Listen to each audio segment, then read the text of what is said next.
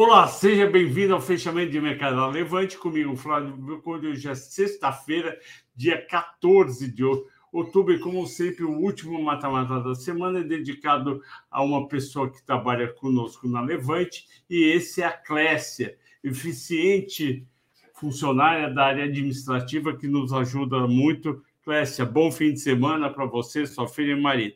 E a sugestão de filme para o fim semana é o Inside Job, ou trabalho interno em português, que você encontra no YouTube facilmente. Ele vai falar sobre a crise financeira de 2008. É um filme que explica como, entrevistando políticos, economistas, jornalistas, gestores que participaram desta crise financeira que foi muito bem é, manejada, administrada pelos Estados Unidos. Além disso, não vamos esquecer, amanhã às 14 horas, eu vou, a gente vai subir no canal da Levante, no YouTube, o novo Mata-Mata, ele é sobre Vale, e eu vou fa falar para vocês de um projeto da Vale para o ano que vem, que já está em andamento, que é separar a empresa em Vale Minério de Ferro e Vale Metais, Vale Metais pegando cobre e níquel, e o cobre e o níquel vão ter uma demanda muito maior com a maior produção do carro elétrico. Então, assista que vai ser muito bacana e você que tem ações da Vale vai receber lá na frente essas ações da Vale Metais.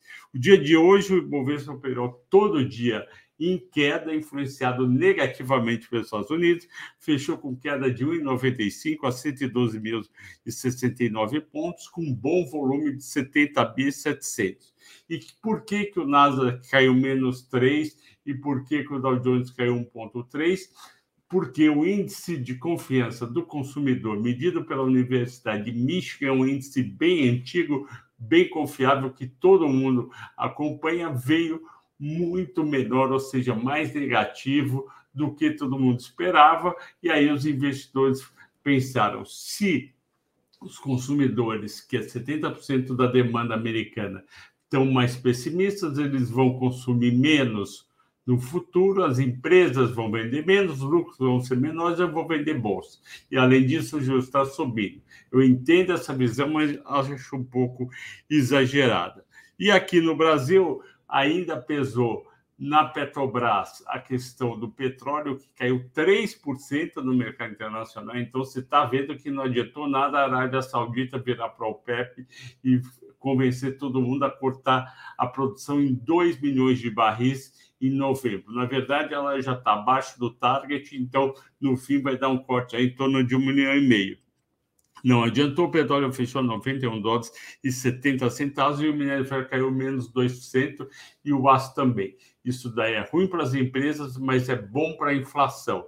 Por quê? Porque os países não vão precisar aumentar o preço da gasolina, o preço do diesel, do óleo combustível, nem da nafta, nem do GNP. E só teve uma empresa entre as mais negociadas que não caiu, que foi Itaú. Por que, que Itaú não caiu e os outros bancos querem um pouquinho? Porque saíram os resultados dos grandes bancos americanos, como o Citi e JP Morgan. Hoje, os resultados vieram acima do esperado. As ações subiram de bancos nos Estados Unidos e, com isso, levou todo mundo, todos os investidores, a comprar ou, pelo menos, não vender ações de bancos nos seus países. Na semana, o Ibovespa recuou 3,7%, e o dólar subiu 5 centavos hoje, de 5,27 para 5,32. Por que, que subiu? Porque nos Estados Unidos o dólar também subiu 0,80 contra uma cesta de moedas fortes, euro, e libra esterlina. E o motivo, por que, que ele subiu contra todas as moedas, é um motivo que eu venho falando que acontece toda vez que o juro sobe nos Estados Unidos, o juro do, durante de 10 anos que subiu de 3,95 para 4,03. Toda vez que o juro sobe num país, a moeda daquele país se fortalece, porque haverá um maior fluxo de recursos para aquele país, porque o juro subiu, portanto, vai ter mais gente comprando, o preço sobe junto. E quais foram as ações mais negociadas? Petrobras, um nível muito bom, 33,42, caiu só 1,5%. 33,42 é muito bom para a Petrobras num ano como esse, com bolsa volátil. Ela já pagou 3, 3 20 de dividendos, vai pagar mais 3,20 a partir de dezembro, no mês de dezembro, e vai divulgar o resultado do terceiro trimestre agora no mês de novembro e deve anunciar mais um pagamento de dividendo. Então, segure, porque por enquanto está muito bom. Vale caiu abaixo de 70 reais, 69,83. Eu acho exagerado, caiu menos 3,2%. E por que caiu? Por causa daquele artigo na Infomoney hoje de manhã, citando economista, analista, eh, lá de fora, principalmente da Austrália, e dizendo que o mercado de minério de ferro pode enfraquecer no ano que vem, não apenas pela desaceleração da China e do mercado imobiliário numa situação mais difícil lá, mas também pela desaceleração econômica nos Estados Unidos e na Europa. Eu entendo, acho que realmente pode ter alguma queda, mas o preço do minério ainda está num patamar muito bom. Eu estudei para vocês o minério 85 dólares, ele está 95 dólares. Eu estudei para vocês, fiz projeção no mata-mata para os resultados do terceiro trimestre, quarto trimestre da Vale. Estudei quanto valeria a Vale, a parte de minério e a parte de metais, cobre e níquel vocês vão ver no mata-mata que realmente vale a pena ter as ações, manter as ações da Vale e vem dividendo bom por aí. Itaú 28,65 não caiu nada porque seguiu os bancos americanos, o Citi, que entre aspas é o Itaú, é o Itaú dos Estados Unidos, teve um desempenho muito muito bom, segurou bem, subiu porque os resultados foram fortes. JP Morgan também, e por tabela, os investidores falam: bom, se os bancos dos Estados Unidos estão subindo, os bancos dos outros países também devem subir para manter a paridade de múltiplos. Migro caiu 11,1%, eu acho exagero, a 4,37%, e o, banco, e o AB3 ficou praticamente estável, porque o volume está muito forte agora em outubro, mas foi fraco em setembro, 15% menor do que o ano passado. Destaques de alta. Quatro empresas de energia elétrica, Energias do Brasil, Engie, Eneva e Energisa.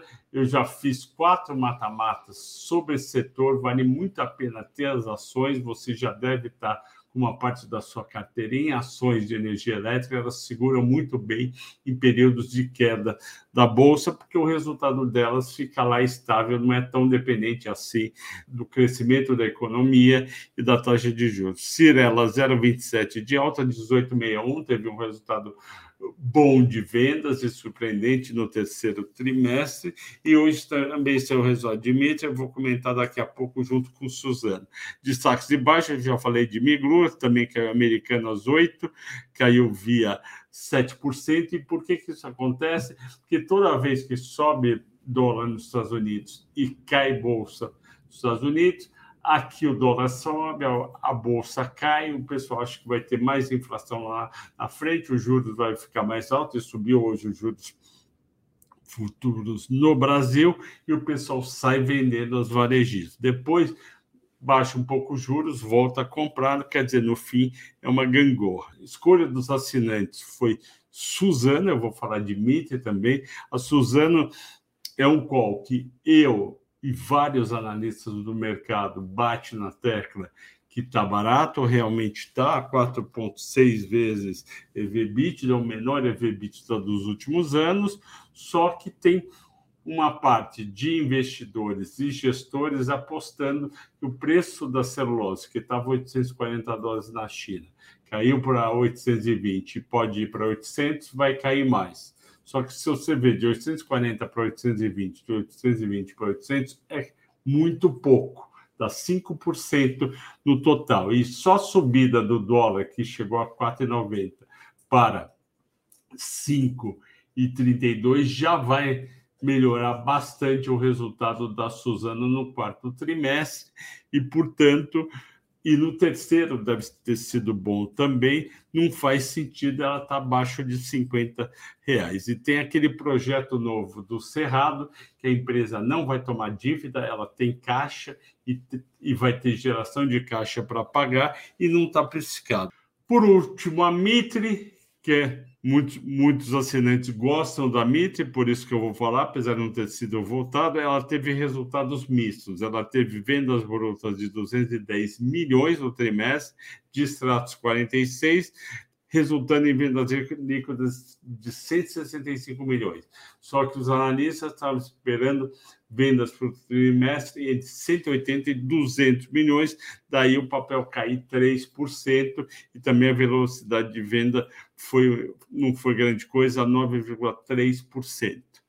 É isso, pessoal. Agradeço a todos pela audiência e pela paciência semana inteira. Bom fim de semana e até segunda-feira nesse horário.